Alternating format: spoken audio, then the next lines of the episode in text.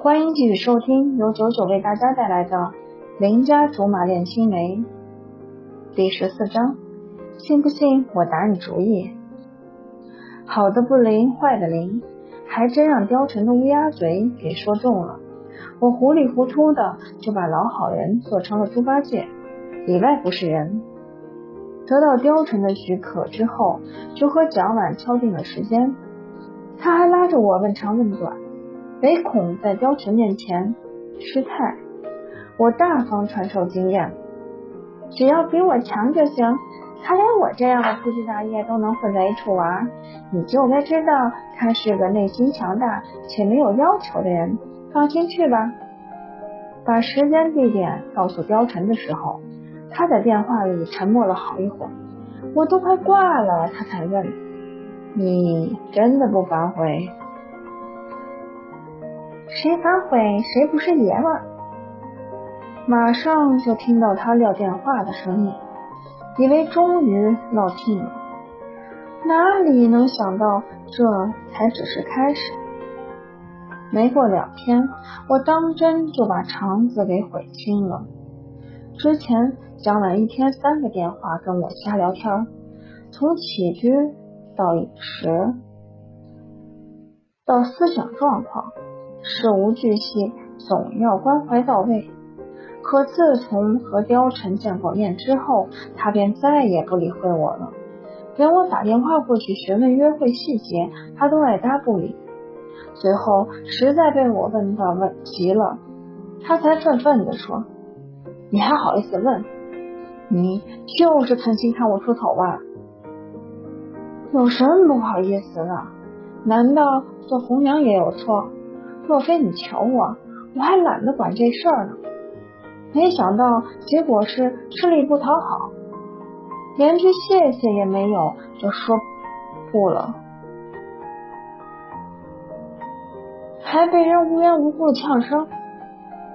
我就想问问他，这世界上有专门费力给自己找不痛快的人吗？拖出来让我瞧瞧。偏偏貂蝉跟没事人一样。不但不正面回答，连正眼都不看我，让我很是受挫。貂蝉，难道你没发现我在审问你吗？他从电脑上拨了点精力给我，问道：“那你想让我说什么？你让我见面，OK，我去了。难道真要我管他一辈子？”他转转眼珠子。得意的说：“再者，当初是你说不反悔的，那现在兴师问罪，好像不是很有风度。我管他什么风度，反正我说话从来不算数。人家现在都不理我了，你让我怎么混？”他轻声笑起来：“莫非你打算把这个发展成主业？那你以你的业务能力，一定会饿死。还有一件事。”你可能没想到，蒋琬要是哪天看上你个四个帅哥，缠着让你给牵红线，你干不干？不干，几乎没有考虑就一口回绝了。引狼入室的事情，傻子才干。看来你也不是很糊涂，原来是亲疏有别。貂蝉慢慢靠在沙发上。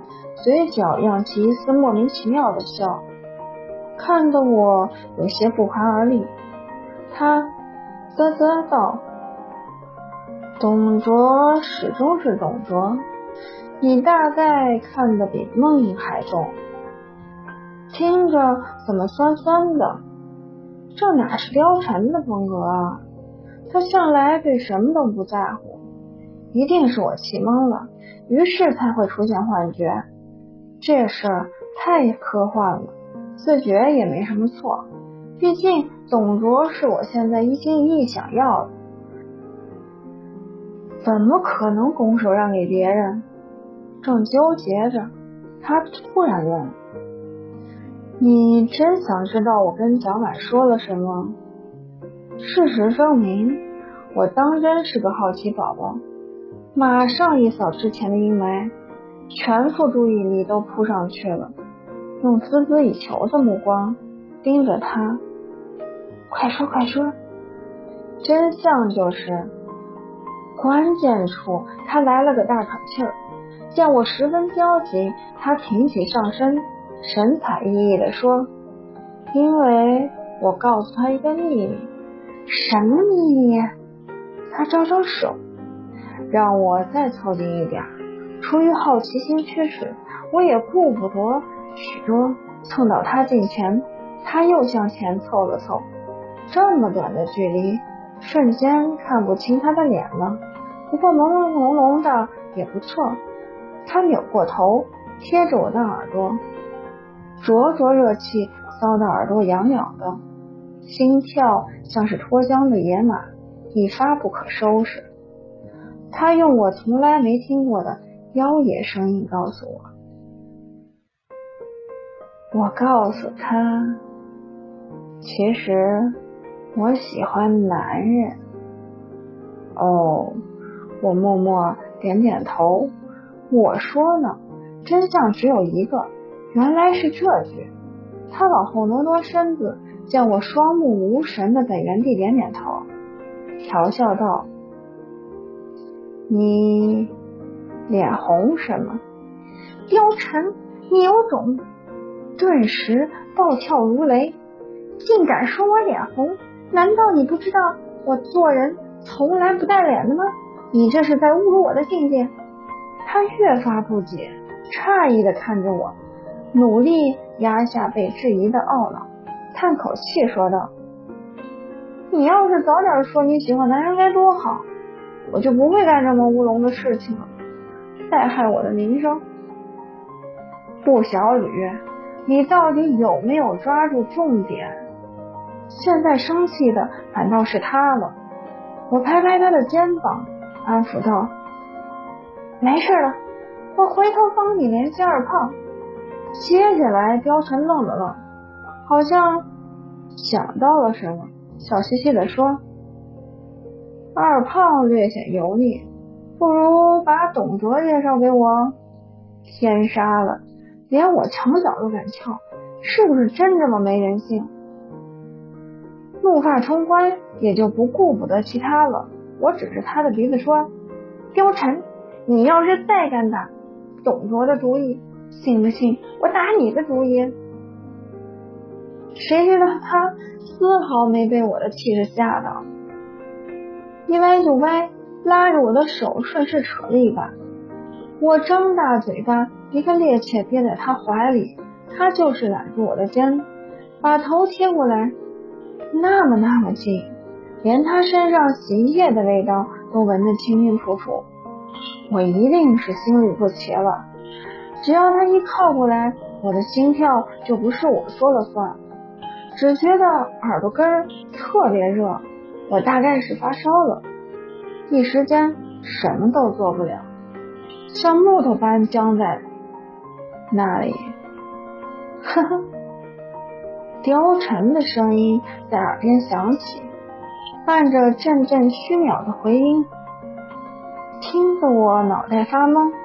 此时他已经放开了我，隐隐有几分笑意，说道：“这样都扛不住，还怎么打我的主意？”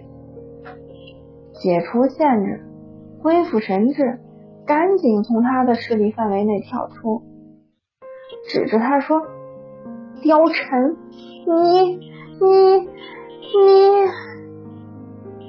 我怎么了？”他仰头看着我，略显得意。还有，你领我？闻言，连忙捂住脸，边喘着粗气，边放狠话。总之，你别惹我。他轻哼了一声，说道：“那你也别惹我。”这句说的极认真，望着我的眼神也变得巨复杂，害我不知道怎么往下接话。